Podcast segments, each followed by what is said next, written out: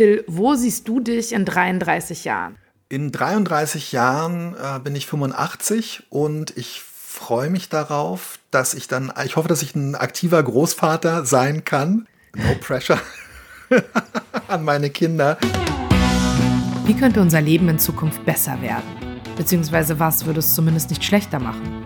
Mein Name ist Nora Gantenbrink und ich möchte in diesem Podcast mit meinen Gästen immer eine Stunde über sie selbst, ihre Arbeit, aber auch über den Ist- und vor allem über den Sollzustand in unserer Gesellschaft reden.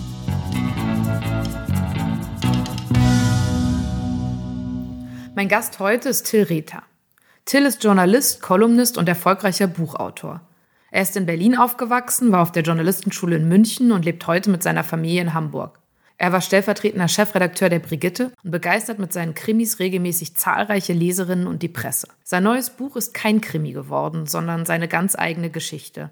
In Bin ich schon depressiv oder ist das noch das Leben? schreibt Till über seine Depression und wie er lernte, mit ihr umzugehen. Mit Till möchte ich heute darüber sprechen, warum er den Frühling nicht ausstehen kann, wie man trotz einer psychischer Erkrankung glücklich wird und wieso es ihm hilft, Plattencover zu sticken. Und ich möchte von ihm wissen, wann die Stigmatisierung psychischer Erkrankungen in Zukunft wohl endlich ein Ende findet. Lieber Till, ich freue mich total, dass du heute bei mir im Podcast bist, weil ich habe auch überlegt, ob ich dich eigentlich mal gesprochen habe und dann fiel mir ein Nein, wir kennen uns nicht und Corona geschuldet sehen wir uns leider auch diesmal nicht persönlich, aber ich habe tatsächlich immer so in den letzten Jahren so Texte halt von dir gelesen und ähm, da freut mich das vor allem, dass cool. wir jetzt zusammenfinden. Und witzigerweise, also der Du hast ein Buch geschrieben, worüber wir auch äh, heute ausführlich reden. Und das fußt eben auf einer Kolumne. Und tatsächlich erinnere ich mich noch daran oder auf einer, auf einer Geschichte in der Brigitte. Ja, ähm, ja. Und die habe ich gelesen, sehr klischeehaft beim Zahnarzt. also schon diese Vorlage des Buches ist mir ein Begriff. Ja, Oh, sehr schön. Ja, die Lesezirkelindustrie hält irgendwie den Printjournalismus am Leben. Das ist doch gut, ey. Und die Arztbesuche auf jeden Fall. Also ich weiß nicht, wie ja, es dir geht. Aber ja, ja ich habe mich gefragt, also weil ich jetzt eben auch so, äh, wie ich schon gesagt habe, eben Texte von dir kenne und auch Kolumnen. Und ich habe äh, immer so das Gefühl, du bist so ein sehr äh, kluger und guter Alltagsbeobachter. Oh, wie nett. Schön, ja, freut mich. Aber ich habe mich gefragt, gerade bei jemandem, der so gut andere Menschen beobachten kann, wieso hat es so lange gedauert, bis du dann auch eigentlich so dich selbst im Blick nehmen konntest, schriftstellerisch? Puh, okay, ja, interessante Frage. Also ich habe komischerweise immer das Gefühl gehabt, dass ich sehr viel über mich selbst geschrieben habe. Also manchmal auch so das Gefühl gehabt, ja, ich habe so ein bisschen so eine journalistische Laufbahn daraus gemacht, so meinen eigenen Schwächen und so hinterher zu schreiben. Und äh, ich glaube, es ist mir neulich aufgefallen, als ich so drüber nachgedacht habe, gerade als ich damit angefangen habe, so ähm, das bei Brigitte relativ regelmäßig zu machen mit Ende 20, Anfang 30, da habe ich oft so Sachen geschrieben, wo ja, also die dann gut ankamen als ziemlich übertriebene Glossen. Also zum Beispiel, mhm. weiß ich nicht, wenn man halt irgendwie so ach so bestimmte soziale Situationen, die einen irgendwie belasten oder die, ähm, die ich dann und das kam irgendwie immer gut an, weil alle, glaube ich, so das Gefühl hatten, das sei doch so humoristisch irgendwie sehr übertrieben. also zum Beispiel so dieser schreckliche Zwiespalt, wenn man halt seinen Geburtstag feiern will und dann steht man aber die ganze Zeit so im Mittelpunkt und alle sagen, oh, mach doch mal unser Geschenk zuerst auf. Und ich habe das dann immer so äh, humoristisch mhm. aufgeschrieben. Es war aber in Wahrheit ziemlich eins zu eins äh, so mein eigenes Erleben, also so ein etwas übertriebenes, in Anführungszeichen, Leiden an Alltagssituationen. Ich glaube, dass ich das einfach jahrelang mir selber gegenüber sozusagen zur Glosse erklärt habe und ich glaube schon auch, dass ich, ja, dass ich Angst hatte, äh, genauer hinzugucken, was eigentlich so diese ständige Unzufriedenheit und in Anführungszeichen so das ständige Leiden an relativ alltäglichen Dingen, was das eigentlich so über Glossenfutter hinaus äh, noch bedeuten könnte. Ja. Okay, also das hat, also auch als ich dein Buch gelesen habe, hatte ich das Gefühl, Du beschreibst dann auch, wie du schon eigentlich so auch als 20-Jähriger oder im Studium eben zu so einer ähm, Studienberatung ja. auch mal gehst, weil du schon merkst, so, ah, da ist vielleicht ja, irgendwas ja. nicht ganz perfekt, aber dann wirst du so mit, ah, Studium ist äh, immer anstrengend am Anfang so ja. fortgeschickt. Such dir mal eine so. Lerngruppe. Ja. genau, such dir eine Lerngruppe und so. Also du hattest so ein bisschen schon so eine Vorahnung, aber du hast dich dem vielleicht dem Thema Depression eigentlich nie so richtig gestellt über so Jahrzehnte schon, kann man das sagen? Ja, das waren definitiv Jahrzehnte, ja. Also es hat mit Anfang 20 oder so bei mir angefangen. Weil so hatte ich das rausgelesen, dass du eben quasi denkst oder so die, genau, dass du so eine Vorahnung hattest oder auch wie du es jetzt mit dem Kolumnen beschreibst. Du ja. wusstest schon so, ah, der Kern, den könnte man sich vielleicht noch ein bisschen tiefer annähern, aber ähm, das war so dein Umgang viele Jahre auch einfach damit. Ja, ich glaube auch, dass ich, ähm, wie soll ich sagen, also das Thema war für mich, das war mir, glaube ich, auch nicht so ganz klar. Das Thema war für mich sehr angstbesetzt, glaube ich auch. Äh, nicht nur jetzt äh, wegen so ja, weiß ich auch nicht so, sich schwäch gegenüber Schwäche eingestehen, anderen Schwäche gegenüber einzugestehen, das ist natürlich alles sowieso schwierig.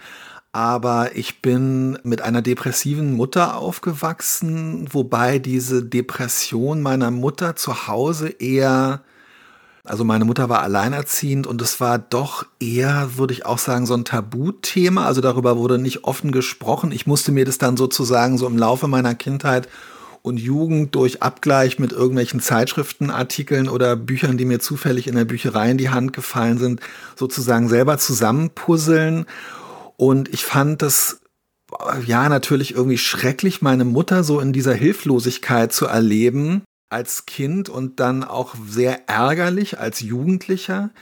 Und ich glaube, dass ich dadurch auch immer so ein bisschen so, äh, so eine Angst davor hatte, dieses Thema, was mich angeht, so offensiv anzugehen, weil das immer so mit dieser Vorstellung besetzt war, oh nein, ich meine, man hört das nicht so gerne als Jugendlicher und auch nicht als erwachsener Mensch. Du bist wie deine Mutter, du bist, oder? Du bist wie deine so. Mutter oder du bist ja. wie dein Vater. Ja, okay, das also, verstehe ich. Das ja. ist ja schon in der Beziehung mhm. äh, so die eigentlich die ultimative Neutronenbombe, die man noch so zünden kann im Konflikt und sich selber gegenüber. Also so dieser Gedanke, oh, vielleicht habe ich das, was Mama hat. Mhm das ist mir so wortwörtlich nicht durch den Kopf gegangen, aber das ist natürlich, das war schon präsent und ich glaube, auch da habe ich dann so immer so, so Umwege gesucht. Und als ich dann damals bei dieser psychologischen Studienberatung war, das war schon so, dass ich gehofft hatte, dass die mir irgendwie helfen können, weil ich immer so niedergeschlagen und antriebslos bin und so.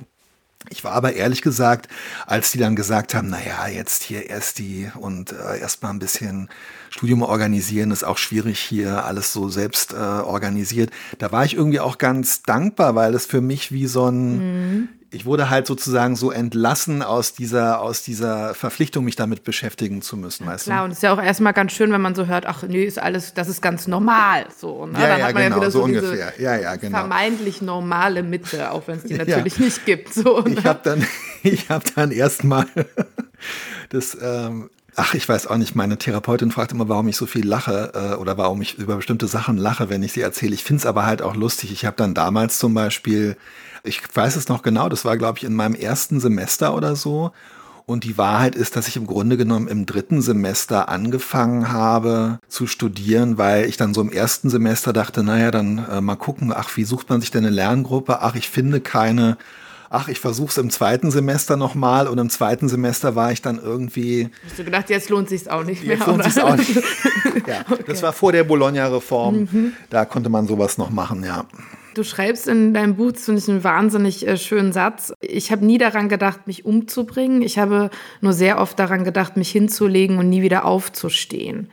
Und das ist eigentlich so auch das gewesen, was so dich jahrelang eigentlich beschwert hat, sage ich mal. Also immer dieser Gefühl, eigentlich könnte ich liegen bleiben so. Ich, also und das ist immer so ein Zusammenreißen war, weiterzumachen. Genau, so ein, ja, so ein Aufraffen, überhaupt anzufangen und so, so ein Zusammenreißen. Und mir ist es sehr schwer gefallen. Ah, wie soll ich sagen? Also es gab schon so, ich habe ja äh, auch einige Jahre ähm, äh, in der Anstellung in, als in der Redaktion gearbeitet es gab um 10 gab es den ersten sozusagen den, so den, den ersten fixen Termin am Vormittag und es war, wo alle zusammensaßen und es war irgendwie so klar, so ab um halb zehn ist man dann halt auch schon da, um ähm, so ein bisschen sich schon mal so drauf einzustellen und natürlich auch schon mal so ein paar Sachen vorzubereiten und die viele sind halt um neun da, weil keine Ahnung. Und ich muss sagen, also das hat mir schon Halt gegeben Aber auch da war es so, dass es mich, ich war eigentlich einer von denen, die immer erst um drei Minuten vor zehn äh, gekommen sind, weil ich es vorher einfach nicht geschafft habe. Also ich habe eigentlich jeden Tag immer so eine halbe Stunde, eine Stunde gebraucht, um überhaupt aufzustehen und dann mhm. wirklich alles so auf den letzten Drücker gemacht und immer aus diesem Bedürfnis heraus, eigentlich liegen bleiben zu wollen und eigentlich nichts machen zu wollen. Ja, und ich habe mich dann, als ich mich dann nach der Geburt meines Sohnes selbstständig gemacht habe, habe ich das auch wirklich ich muss sagen, also irgendwann hat sich das so ein bisschen stabilisiert, aber ich habe das dann auch sehr ausgekostet, die ersten zwei, drei Jahre und ähm, ja, habe oft dann erst so, wenn ich ihn von der Kita abgeholt habe, weil ich dann halt wieder so einen festen Termin hatte, angefangen zu arbeiten. Aber es ist natürlich auf die Dauer auch keine Perspektive.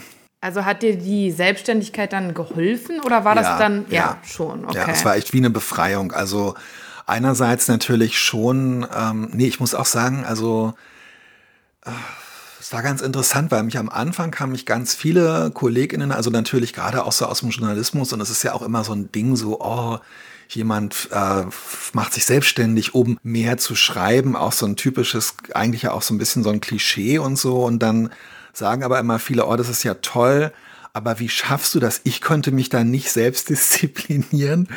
Und ich habe dann immer irgendwie so ein bisschen wischiwaschi drauf geantwortet und habe aber dann bei mir gedacht, ja, ich kann mich auch nicht selbst disziplinieren, aber das ist halt irgendwie auch total das Schöne, dass ich das jetzt nicht muss. Also mhm. es hat mhm. halt dazu geführt, dass ich am Anfang die ersten zwei, drei Jahre sehr viel nachts und dann am Wochenende gearbeitet habe, weil ich natürlich dann trotzdem immer das große Bedürfnis und auch Angst hatte, Sachen nicht fertig zu kriegen, sondern das Bedürfnis hatte, Erwartungen zu erfüllen.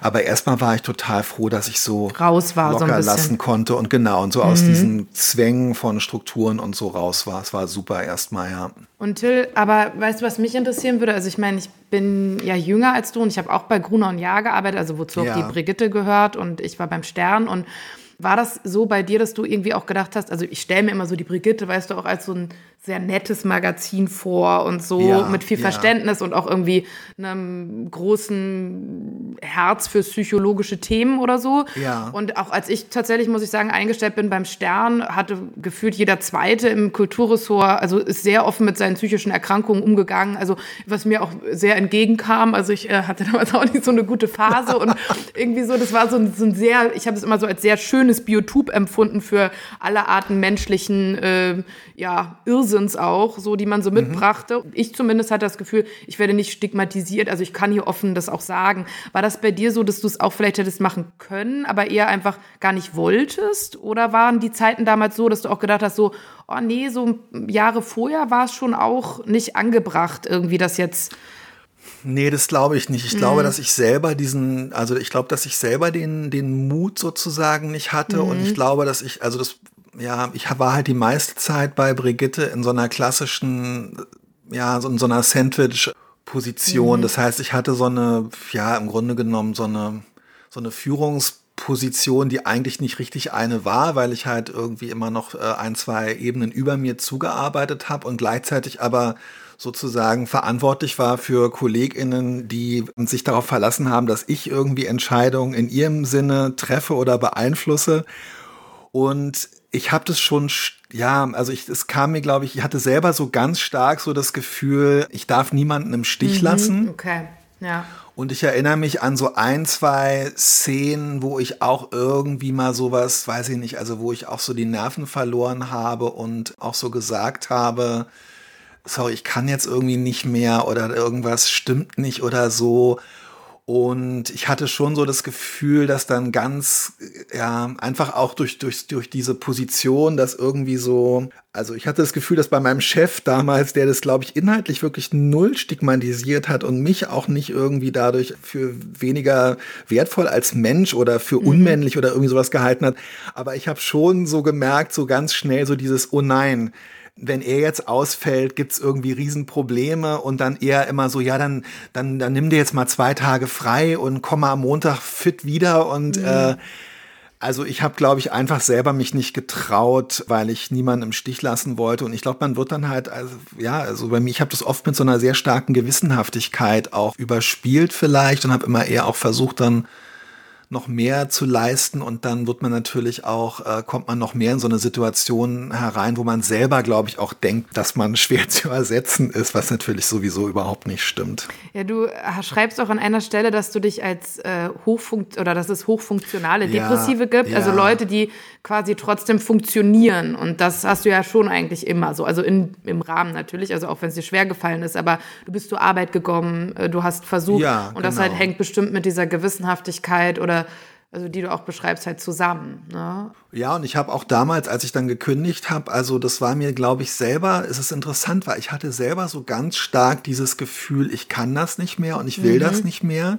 Und ich würde auch sagen, dass ich das meiner Frau gegenüber so formuliert habe, aber das ist zum Beispiel sagen wir mal jetzt so, also es ist interessant, weil wir, wir reden ja auch über so eine Unternehmenskultur und mhm. äh, ich habe darüber jetzt gar nicht so nachgedacht, aber wenn du danach fragst, es wäre vielleicht sogar ganz stark gewesen und auch für die Organisation mhm. sozusagen mhm.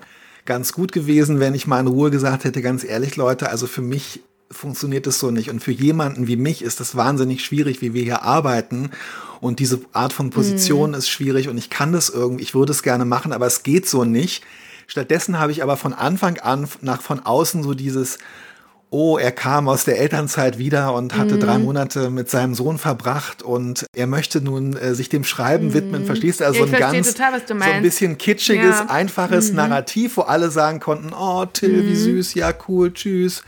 Aber statt irgendwie zu sagen, Leute, ähm, hier, das läuft so nicht und ich bin ja auch nicht der Einzige, wir Klar. müssen irgendwas ändern, also das habe ich dadurch halt auch nicht gemacht, mhm. weißt du? Also ich habe dadurch irgendwie auch nicht, also ich habe ne, im Grunde eine Gelegenheit verstreichen lassen, die Dinge für mich und vielleicht auch für die Struktur, die ich selber nicht mehr ausgehalten habe, zu verbessern. Mhm. Eigentlich irgendwie schade. Finde ich voll interessant, was du erzählst. Also ich und verstehe mich auch nicht falsch. Ne? Ich meine das überhaupt nicht als Vorwurf. So mich interessiert nee, nee, das nee, nur klar. so. Ja. Weil es, es, ist ja auch tatsächlich so, dass man oft in Systemen arbeitet. Ich habe nur immer das Gefühl, dass unsere Branche vielleicht noch, da schreibst du auch an einer Stelle in ähm, deinem Buch, dass du eben als äh, Autor ja trotzdem immer noch auch mit dieser Erkrankung privilegiert bist, äh, weil ja, ja. Es, äh, man es irgendwie darüber schreiben kann und dann eben vielleicht auch eben in Anführungsstrichen nicht Kapital daraus schlägt. Und es natürlich, da habe ich dann auch viel drüber nachgedacht, Leute gibt, die keine Ahnung, Zerspannungsmechaniker sind und wo es wirklich ja, irgendwie ein größeres Problem ist zu sagen, ich komme jetzt nicht zu meiner Schicht oder so. Ne? Ich habe dann auch viel drüber nachgedacht in Vorbereitung auf diesen Podcast, dass es natürlich auch viele Schriftstellerinnen und Schriftsteller gibt, die sich eigentlich dazu bekannt haben, und äh, trotzdem gibt's aber dieses, was du, was du sagst, und das ähm, ist ja einfach so, trotzdem nicht direkt die Bereitschaft zu sagen, man geht damit offen um. Also es ist ja irgendwie interessant. Ja.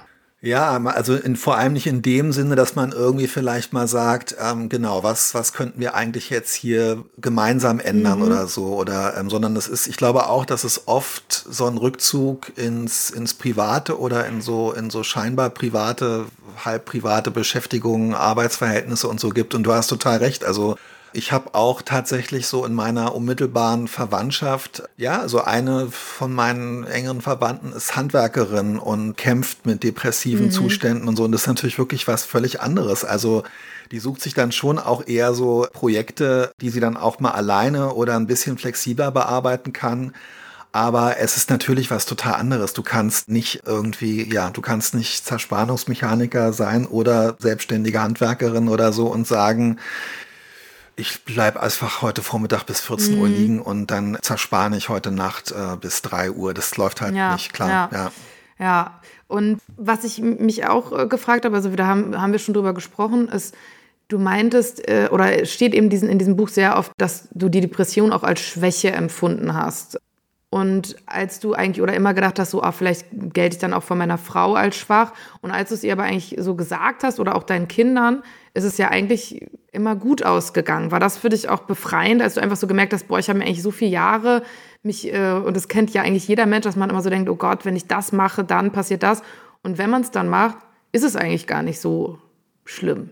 Ja, vor allem so im Freundeskreis. Also ich muss sagen, ich habe sowieso jetzt zu Hause, die meine Kinder sind Teenager, ich will die natürlich auch. Und als ich dann angefangen habe, eine Therapie zu machen und ähm, Medikamente zu nehmen, das war so vor zwei, drei mhm. Jahren, da wollte ich die jetzt auch nicht das interessiert die jetzt nicht in, in, in der Regelmäßigkeit, aber ich wollte schon so ein deutliches Signal mhm. senden. Also das ist, ihr wisst es ja, ich bin oft so niedergeschlagen und kaputt und ähm, das liegt, äh, denke ich, daran, dass ich depressiv bin und dagegen mache ich jetzt was und darum bin ich mittwochs nachmittags nicht da und so. Also und es reicht dann auch, und da habe ich aber, das fand ich zum Beispiel total cool, da habe ich echt gemerkt, dass irgendwie es da doch also ja, durchaus auch so durch äh, echt so angefangen von Netflix-Serien mhm. über TikToker, Cloud-Rap und so weiter. Also dieses Thema Depression und Mental Health Issues ist für die wirklich auch in der Popkultur sehr viel mhm. präsenter und nicht so ja, ist natürlich auch mal so ein bisschen gefährlich. Teilweise ist es ja schon fast mit so einem gewissen Weltabgewandtheitsglamour oder so überzogen. Aber die sehen das nicht eins zu eins als Schwäche, aber ich habe so meinen Freunden gegenüber, weißt du, gerade so Leuten, die man halt ganz gut kennt, aber die man noch nicht, vielleicht auch noch nicht so lange kennt und so KollegInnen, zu denen man so ein freundschaftliches Verhältnis hat. Da war es für mich schon eine große Sache, irgendwie dann zu sagen, ja, sorry, ich kann das nicht machen, ich bin einfach depressiv, habe im Moment eine schlechte Phase und da waren auch wirklich so diese Erleichterungsgefühle, mhm. wenn und dass Leute da echt so entweder gesagt haben, ja, das äh, kann ich total verstehen oder mir das auch so abgenommen haben, mich dafür schämen zu müssen. Das waren wirklich äh, tatsächlich sehr schöne Erlebnisse und da habe ich genau, wie du sagst, mich auch wirklich gefragt, ähm, jedenfalls habe ich die Frage so auch mhm. interpretiert. Das hätte man vielleicht auch mal zehn Jahre oder 15 Jahre vorher sagen können. Dann auch immer hätte, hätte, ne? Hätte, also ja, bringt klar, jetzt auch nichts ja. mehr, aber ja, oft macht man sich einfach wirklich unnötig oder die Gedanken einfach, also die sind einfach vielleicht dann auch zu groß. Zumindest habe ich ja, das so aus deinem Buch abgelesen. Und ich finde es äh, spannend, auch was du erzählst mit deinen Kindern, weil ich da auch viel drüber nachgedacht habe. Ich habe mal Billie Eilish interviewt für den äh, Stern und die redet ja eben auch sehr offen oder auch äh, spricht sehr offen über ihre ja, ähm, psychischen Erkrankungen Beispiel, und suizidalen Gedanken. Und ich habe auch das Gefühl, dass tatsächlich so auch, ja, so 18-Jährige oder so einen ganz anderen Umgang damit haben, was mich auch sehr hoffnungsvoll stimmt. Ich weiß ja, nicht, wie es dir da ja. geht, aber. Ähm, Absolut, sehe ich ganz genauso, ja. Weil diese Scham, die du auch in deinem Buch beschreibst und die ich absolut, glaube ich, für gesellschaftlich existent halte auch, also dass die viele Menschen haben, die ist ja wirklich eigentlich ein gesellschaftliches Konstrukt, oder? Also man schämt sich ja auch nicht ja, dafür, dass man eine Sehschwäche hat oder du schreibst an einer Stelle irgendwie, eigentlich sollte sich ja kein Mensch schämen für eine Depression. In der perfekten nee, Welt. Ja, genau, ja. Ähm, ja, ich glaube schon, dass ich, also, mh, mm, es ist, es hat natürlich jetzt auch damit zu tun, ich meine, ich bin äh, ein Mann, Anfang 50 und so. Und also ich, für mich hat es natürlich auch so in den letzten 20, 30 Jahren also sagen wir mal so, diese Beschäftigung, also diese Entwicklung mhm. der Depression, die Beschäftigung damit und dann vielleicht auch äh, die Anfänge von Verarbeitung läuft natürlich auch für mich so parallel zu meinem, weiß ich nicht, zu meinem Leben als, als Mann und auch so zu meiner, meinem Nachdenken darüber, was bedeutet das eigentlich. Und natürlich bin ich auch irgendwie nicht nur aus einer Generation, sondern auch so, ja, so aufgewachsen, dass es halt bestimmte Sachen gibt, die als männlich, äh, die männlich sind und Sachen, die unmännlich sind. Und ich gehöre zu den Leuten, für die Schwäche erstmal was Unmännliches mhm. gewesen ist, lange Zeit ihres Lebens. Und wo ich auch sowieso so gedacht habe, naja, das brauche ich jetzt nicht auch noch. Also, weißt du, so wirklich so mit 30 wo dann so zum Beispiel so äh, journalistische Weichen gestellt werden und ich bin irgendwie der Typ, der sowieso schon bei, bei Brigitte arbeitet und der irgendwie äh, Sachbücher über Beziehungen schreibt und jetzt auch noch depressiv. Also das glaube ich, dass solche Sachen durchaus mhm. in meinem Kopf auch mir selber gegenüber so eine Rolle gespielt haben. Und da ändert sich aber, hoffe ich, gesellschaftlich was, wenn vielleicht auch, ja, nicht mehr in dem vollen Umfang für Männer und Frauen aus meiner Generation. Aber ich finde, man kann es auch für sich selber umwidmen oder uminterpretieren. Also ich sehe halt diese Schwäche inzwischen diese Schwäche habe ich und ich, du, du hast Sehschwäche. Ich, ich, es ist wirklich so ein bisschen wie das. Ja, also ich sehe es halt wirklich, versuche es neutral, ohne es äh, irgendwie emotional zu bewerten, einfach als eine mhm. Schwäche mhm. zu akzeptieren ich wurde halt auch nicht eine Brille, ich habe halt nur mal sechs Dioptrien. Ja, ich habe hab auch minus vier, also ich kenne das, wenn man genau, nichts sieht. Einfach, aber, genau, aber ich käme halt nicht ja. auf die Idee und du kämst halt auch nicht auf die Idee zu sagen, ah, das ist irgendwie doof, ich nehme mal lieber nur 2,5, mhm. weil es irgendwie cooler und so, so schwach bin ich doch nicht.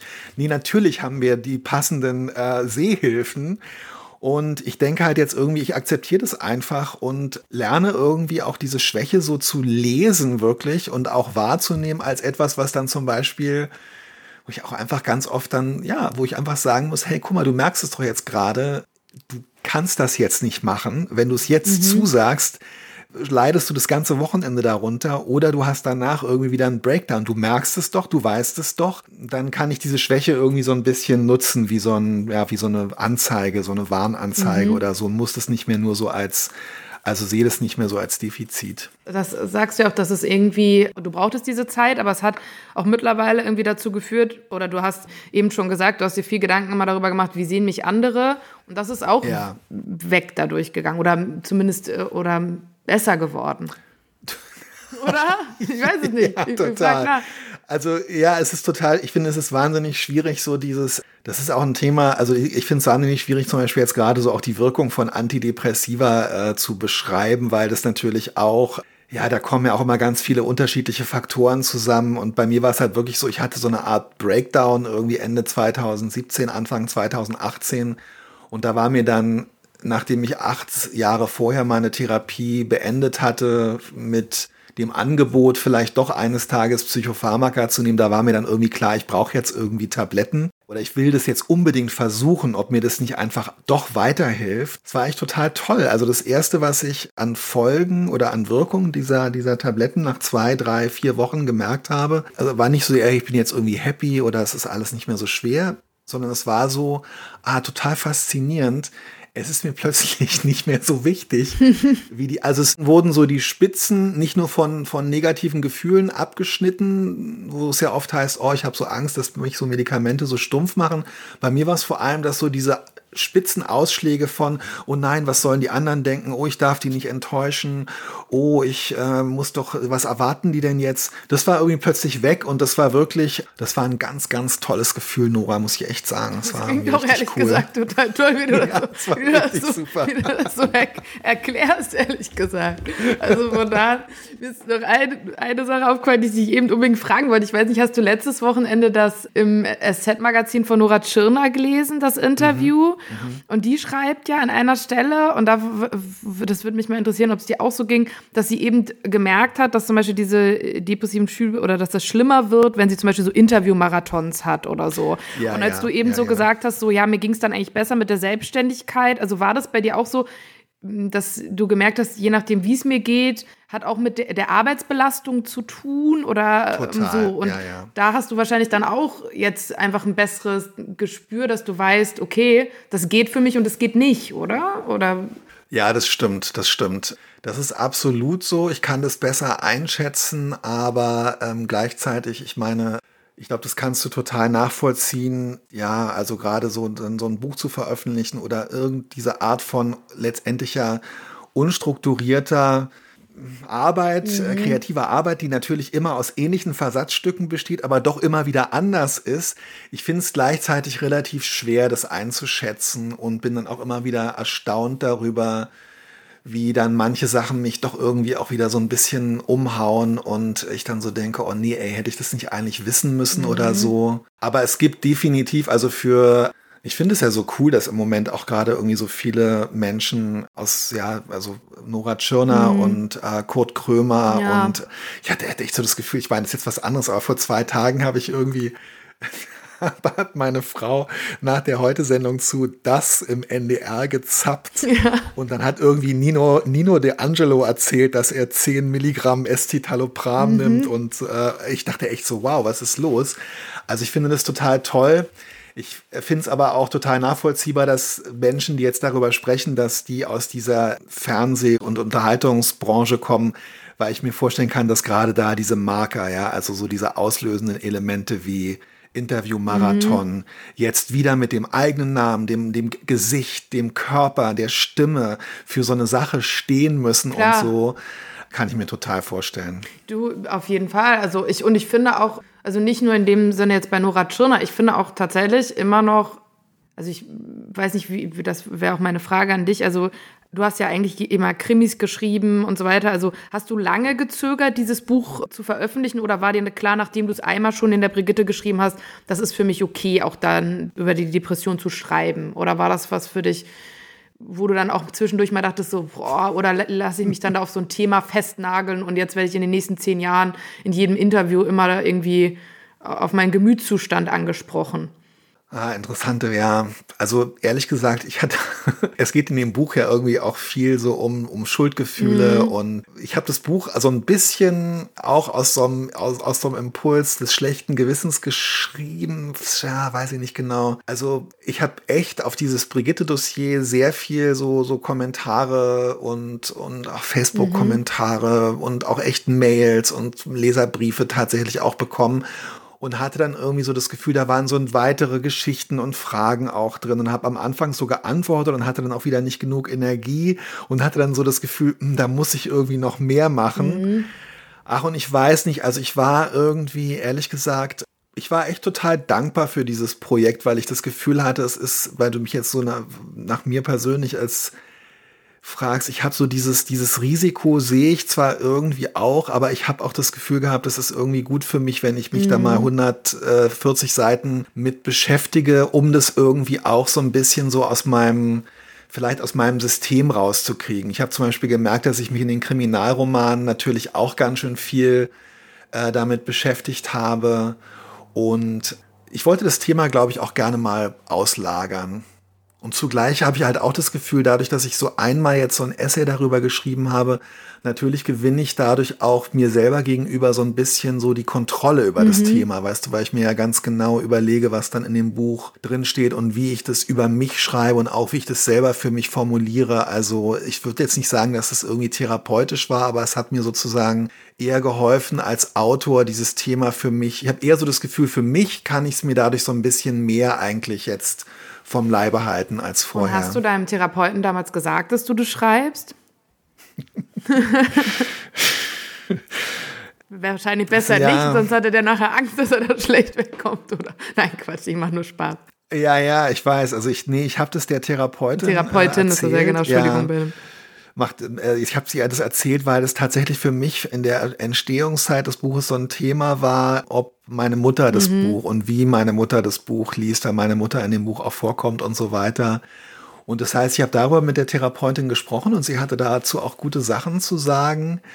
Und ich bin aber seitdem nicht mehr, also das war eher so im letzten Herbst und ich bin dann nicht mehr darauf zurückgekommen, weil es auch immer andere Themen gab.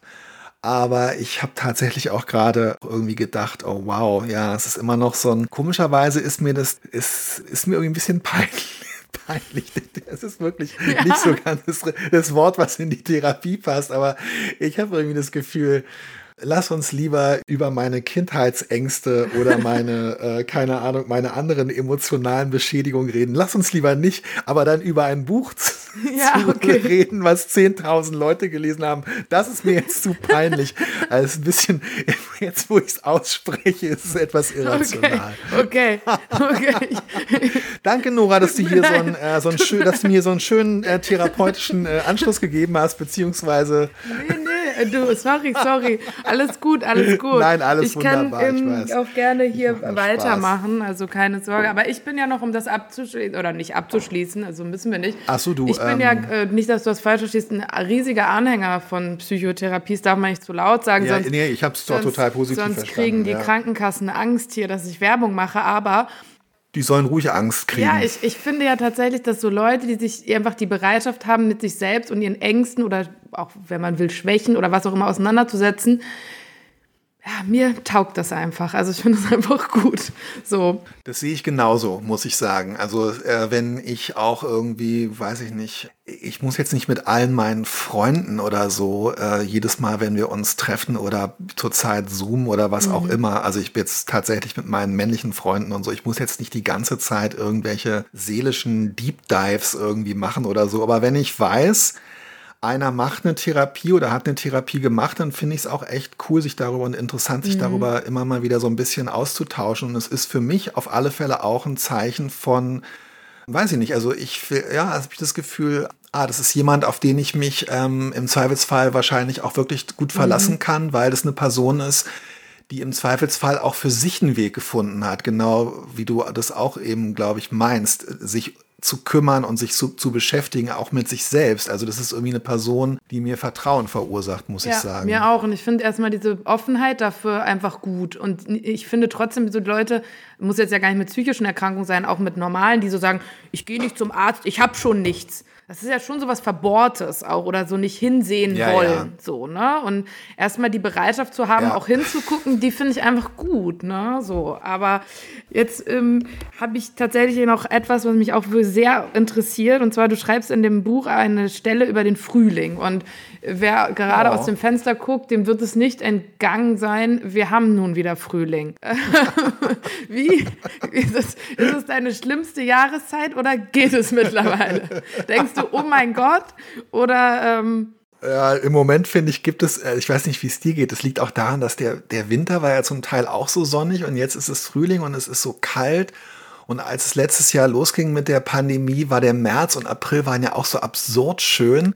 Ich habe irgendwie so das Gefühl, es gibt zurzeit nur noch eine einzige Jahreszeit und die ist irgendwie äh, Corona. Aber ja, insofern kann ich dieses Jahr, gar- ich freue mich total irgendwie, weiß ich auch nicht, über die Abwechslung. Ich gucke hier auch gerade auf so eine Magnolie oder so. Aber der Frühling ist für mich oft in so depressiven Phasen sozusagen so ein Symbol gewesen für so oder so ein Anknüpfungspunkt für so eine Art von Ratschlägen oder für so eine Art von Fürsorge, bei der ich irgendwann gemerkt habe, dass die mir überhaupt nicht weiterhilft, sondern dass die mich eher noch zusätzlich, weiß ich nicht, so deprimiert macht. Also halt so dieser totale Klassiker.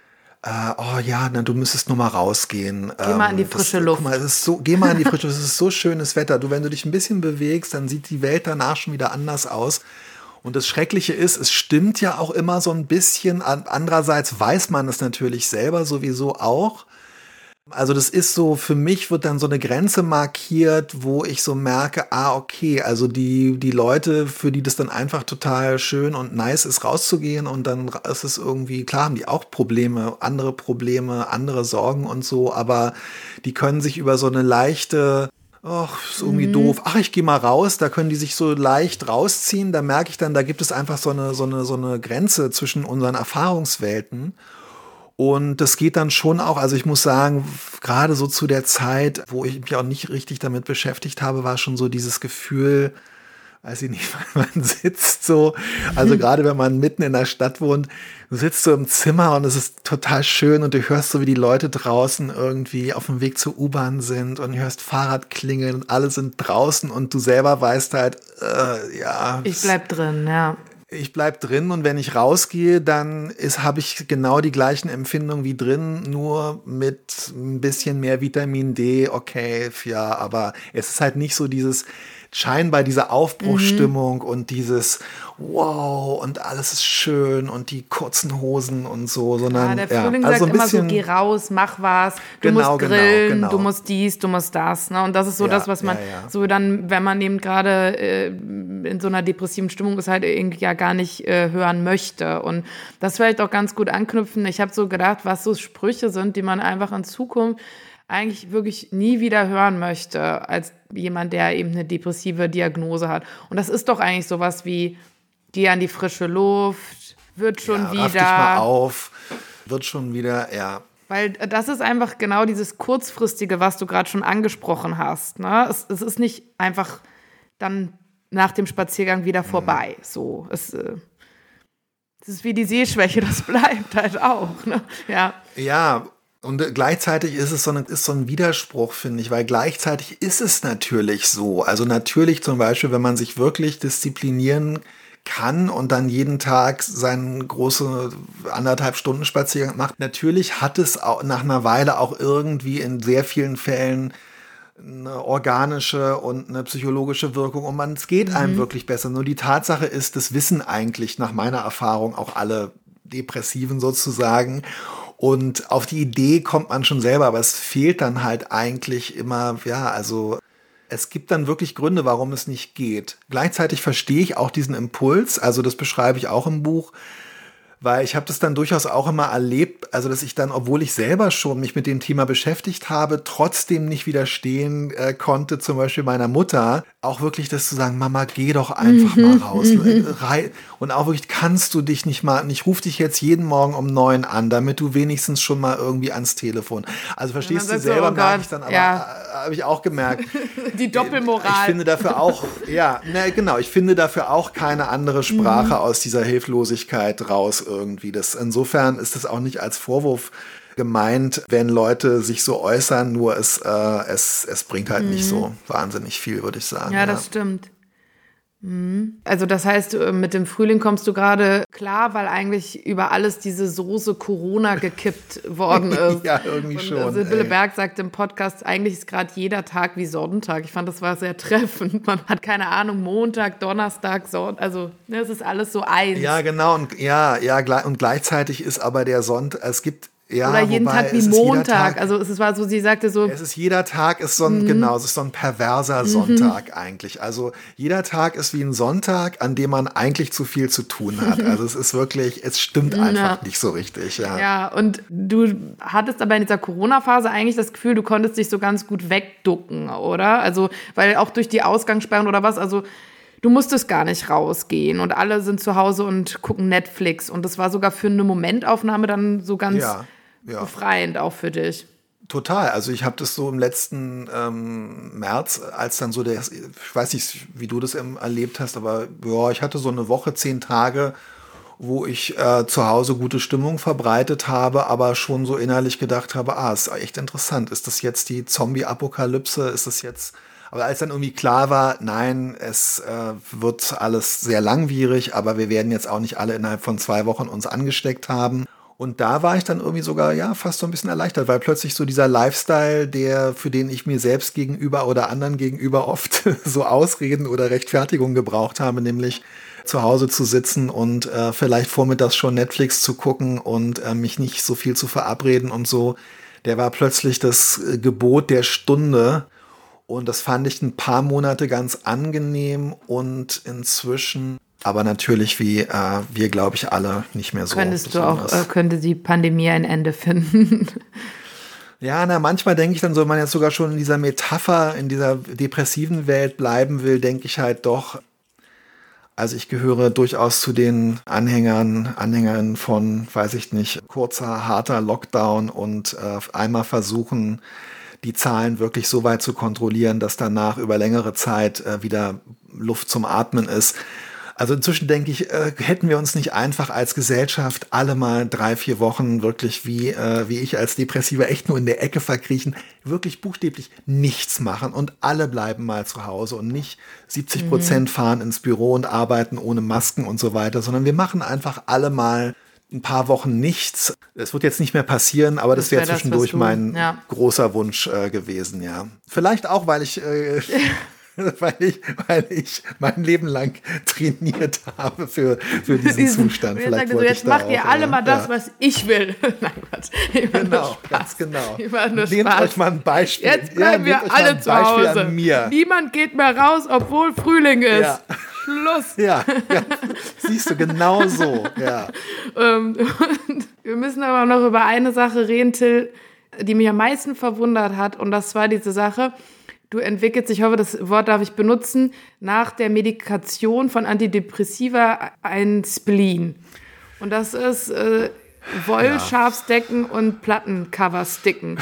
Ich finde das mit den Schafsdecken tatsächlich noch nicht mal so seltsam wie die Plattencover-Sticken, weil ich das noch nie gehört habe, dass das jemand gemacht hat. Also, wie bist du darauf zum Teufel gekommen?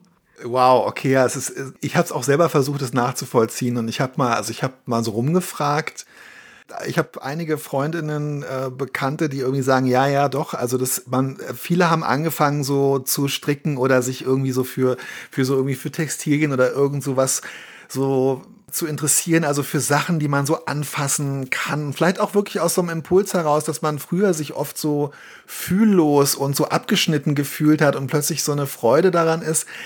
Und ich habe aber echt auch so dann gemerkt, na, ich würde wahnsinnig gerne was, also ich habe dann so plötzlich so gedacht, ich glaube, wir haben, ich glaube, ich habe irgendein, Es kann sogar sein, dass es dieser, ähm, dass es dieser Film war, ähm, Bildnis äh, einer jungen Frau in Flammen oder so, wo die dann, die sitzen da immer mhm. so da, die eine und, und stickt dann so vor sich hin. Und ich habe wirklich buchstäblich in dem Moment gedacht, boah, ich habe Bock auf Sticken. ja, ich habe dann halt gedacht, was ist das? Also irgendwie, ich bin jetzt nicht so der Blütenfan mhm. und so und Nora, ich habe da einfach um mich geguckt und habe ein Plattencover gesehen und habe gedacht, ich mache das jetzt. Und das ist total welches komisch. War das? das steht nämlich nicht im Buch drin. Welches war das erste, was ähm, du gestickt hast? Das erste war ein Plattencover von ähm, der englischen Band Prefab Sprout, mhm. wo so ein Sternenhimmel drauf ist. Und es war auch tatsächlich so, das war sehr passend, weil da ist so ein, so ein nächtlicher Sternenhimmel drauf. Und ich hatte mir sozusagen, nee, meine Tochter hatte sich so, hatte eine Zeit lang so Freundschaftsarmbänder mhm. geknüpft. Und es waren ganz, ganz viele Blautöne da. Und dann habe ich angefangen, damit zu sticken. Und es war irgendwie, es ist total schön, glaube ich. Es ist so ein Kontrastprogramm zu dem, wie ich mich früher immer gefühlt habe. Nämlich, dass alles, was ich machen muss, irgendwas mhm. bringen muss und einen Sinn haben muss und dass ich immer was tun muss, weil es von mir erwartet wird und weil ich es selber von mir erwarte. Und das ist wirklich, es hat halt so gar keinen Nutzen, außer dass es eine lustige mhm. Anekdote ist und dass es, ähm, dass es so einen Haha-Effekt hat. Es macht einfach total Spaß, weil es wirklich keinen anderen Zweck hat als das, was es halt ist. Und was es ist, ist einfach irgendwie ganz und lustig. Was machst du dann damit? Also hängt man die. Ich bestick so, ja, ich habe das erste Ding habe ich wirklich auf so einen, auf so einen ollen äh, auf irgendeine, so es gibt ja dieses äh, so typische so so Kreuzstich mhm. ähm. Aber ich habe dann danach habe ich mir so Jute-Taschen, ähm, so ein Zehnerpack ja, bestellt geil. und jetzt besticke ich die ja, und verschenke okay. die dann irgendwie. Ja, okay. Ich brauche leider echt so zwei Monate oder so für eine, weil ich das auch dann eher so abends beim Fernsehen mache oder so. Aber ich habe zwei, drei, vier habe ich jetzt verschenkt und ja, mach das so vor mich hin. Jetzt habe ich das wirklich auch verstanden. Das ist sowas Meditatives und irgendwie so genau wie du schon gesagt hast, man macht das irgendwie und es hat keinen Nutzen, außer dass es einem irgendwie selber runterbringt oder so. Keine Ahnung. Klingt so wie Leute, die ja, sich, ja, andere rauchen sich vielleicht einen Joint und du stickst einen ja, Plattencover oder so. Ich weiß es nicht, keine Ahnung. Es ist, ja, es ist, es ist komischerweise gar nicht so, hm, wie soll ich sagen, es ist komischerweise jetzt gar nicht so, dass es mich so wie ein Joint wirklich so, so runterbringt, sondern es amüsiert mhm. mich halt wirklich. Und es ist eher so, für mich ist es, glaube ich, ganz schön, weil ich war früher oft so, wenn ich mit meinen Gedanken allein war, halt hauptsächlich so unglücklich und habe immer gedacht, oh, warum bist du so, warum fühlst du dich jetzt so? Und bei dem Sticken von diesen Plattencovern denke ich die ganze Zeit, ach, das sieht echt ganz lustig aus, sieht irgendwie ganz gut aus. Und es hat irgendwie, auch wenn ich mich dann versticke, dann hat es wieder sowas, dass ich so denke, oh Mann, was hast du denn jetzt hier gemacht? Also es ist wirklich, es ist einfach albern. Es ist irgendwie lustig. Also ich finde es auch. Mach das mal, es ist ganz cool. Ich bin handwerklich Spaß. total unbegabt, wirklich. Es kann Ey, echt auch. gar du müsstest mal die Rückseite, du müsstest mal die Rückseite von meinen Sticksachen. Ich habe dann von so richtigen Stickerinnen gehört, dass halt im Grunde genommen die Rückseite der, des Gestickten ist eigentlich die Visitenkarte des Stickenden und das ist bei mir wirklich von hinten äh, sieht es äh, ganz, ganz furchtbar okay. aus. Ich, äh, ist, man muss es eigentlich, man muss es wirklich nicht können. Es ist, äh, ja, ich ja. habe das Gefühl, mir fehlt die Geduld, aber ich weiß es nicht. Wer, naja, und du hast ein äh, Kind, was anderthalb Jahre alt ist. Das stimmt auch. Ähm, und ich habe damals schon, hat man mir so eine Strickliesel oder so gestellt, als ich ein Kind war. Und ich weiß noch, dass mich das immer so aggressiv gemacht hat, weil das immer so verheddert äh, total, war. Und ja. irgendwie hat, ja, also, okay. ja, ich, ich weiß nicht, no, noch nicht, aber wir, wir mal abwarten. Mal abwarten. Aber die Strickliesel fand ich auch wirklich. Ja, und ich fand's also ich bin ja. ja. Entschuldigung, nein, nein, ich, äh, jetzt bin ich schon wieder reingefallen. Was nämlich auch noch bei der Strickliese dazu kommt, ist, dass immer nur kleine Mädchen diese Strickliese geschickt, geschenkt bekommen haben zum Beispiel. Ich fand ah, das auch okay. immer so ein bisschen das, so. Das ist total interessant, weil das war in meiner Generation anders. Also ich bin ja in den 70er Jahren aufgewachsen, als es wirklich so ein kurzes Zeitfenster gab. Also Lego mhm. war nicht gegendert. Es gab auch bei Playmobil einfach nur eine Verpackung. Es war völlig egal. Und wir haben, also es war, gab in der Schule Handarbeitsunterricht und ich für alle und Mädchen, also meine Schwester hat eine Laubsäge geschenkt bekommen und ich habe eine Strickliesel geschenkt bekommen und fand es eigentlich anfangs auch ganz lustig, ähm, aber ich weiß auch noch, die sehen ja so total verflucht eigentlich aus, weil die so diese so komische Wesen sind, die so diesen Draht auf dem Kopf haben. Und dann selbst wenn es dir gelingt, am Ende hast du eine komische gestrickte Wurst, mit der man ja. nichts machen kann. Das kommt also auch noch dazu, dass man sich wirklich denkt, jetzt habe ich hier rumgestrickt lieselt und was genau. mache ich jetzt mit diesem Strick? Das ist, äh, Nee, ich hoffe, das, das gerät für immer in Vergessenheit. Also selbst wenn man Salzteig gemacht hat, hatte man danach wenigstens noch ein hässliches äh, Türschild oder so. Aber Strickliese ja, ähm, overrated. Abgehakt. Weg. Wir blicken ja immer am Ende von diesem Podcast in die Zukunft. Und wir haben jetzt auch schon ein paar Themen abgehakt oder besprochen, was ich auch super spannend fand, wie diesen, diese zweite Generation, die halt auch eben einen anderen Umgang hat mit psychischen Erkrankungen. Aber hältst du jetzt so mit, du bist 52, oder Till? Ja. Also glaubst du, dass es so vielleicht in 10, 20 Jahren irgendwann diesen Moment gibt, wo es wirklich so gar keine Stigmatisierung mehr gibt für auch Erkrankungen wie Depressionen? Einerseits ja, also ich bin so, ich bin echt super optimistisch, äh, was so den, ja, sagen wir mal, den öffentlichen Diskurs angeht. Andererseits glaube ich, dass man nicht unterschätzen darf, wie Stigmatisierung halt vor allem auch über wirtschaftliche und finanzielle Interessen läuft. Und du hast es ja vorhin selber kurz gesagt. Ich meine, es ist einfach äh, für die Krankenkassen, es ist teuer, Therapien zu bezahlen und äh, die Krankenkassen machen äh, Menschen den Zugang äh, zu Therapien mhm. nicht leicht und äh, es gibt auch eine starke Lobby dafür. Ich habe vor zwei, drei Wochen noch mal irgendwie äh, gelesen, dass ähm, durchaus zum Beispiel äh, Therapieerfahrung oder so ein limitierender Faktor bei Verbeamtung ja. oder so sein kann. Das heißt, also du hast wirklich so, Klar. weißt du, solange irgendwie äh, Leute, also solange sozusagen äh, man psychische äh, Erkrankungen als, ähm, als, mhm. als Mittel benutzen kann, um äh, Menschen äh, entweder äh, nicht zu finanzieren mhm. oder ähm, Insofern, das, das wird, glaube ich, nicht so schnell aufhören, aber ich glaube, dass wir als Gesellschaft anders darüber reden und dass wir komischerweise bei allem was man so, finde ich, so in, auch in, in, den letzten 15, 16 Monaten so an Empathieverlust mhm. und, und so an Einzelkämpfertum und so weiter und auch an strukturellen Problemen mitbekommen hat.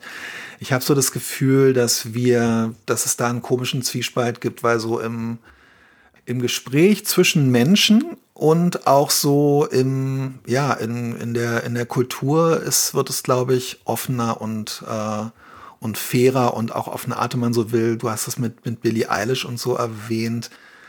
Das ist auch so ein liebevoller Umgang, finde ich, mit dieser Thematik. Also ich weiß nicht, wie, sie, wie du sie im Interview empfunden hast, ich kenne sie nicht, aber ich finde so, finde das total beeindruckend, weil sie auf mich so den, äh, den, den Eindruck von einem Menschen macht, der, egal wie düster ihre Musik jetzt vielleicht daherkommt, der aber zum Beispiel mhm. mit sich und, äh, und mit ihren psychischen Problemen gelernt hat, nicht nur offen, sondern auch so mhm. liebevoll umzugehen. Ja.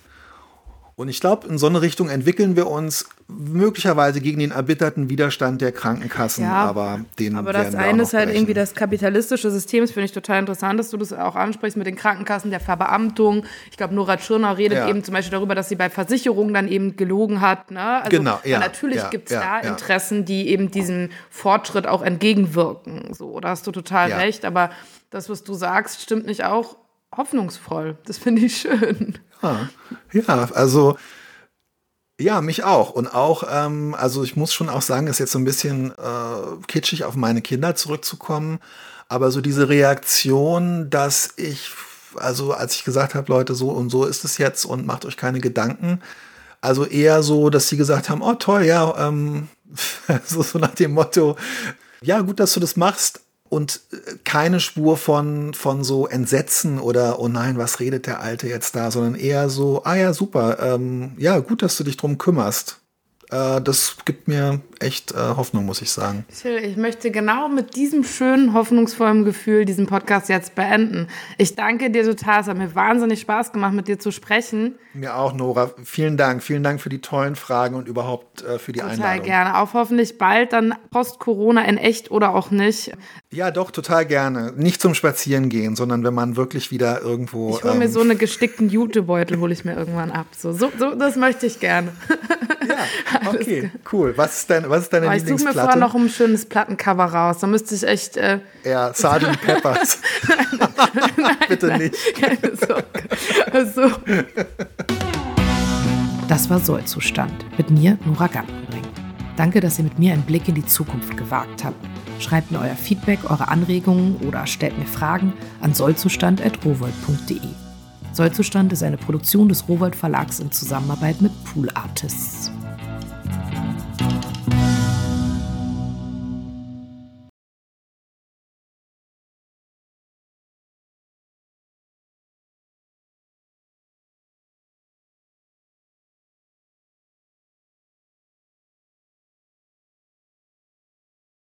Till, wo siehst du dich in 33 Jahren? In 33 Jahren äh, bin ich 85 und ich freue mich darauf, dass ich dann, ich hoffe, dass ich ein aktiver Großvater sein kann.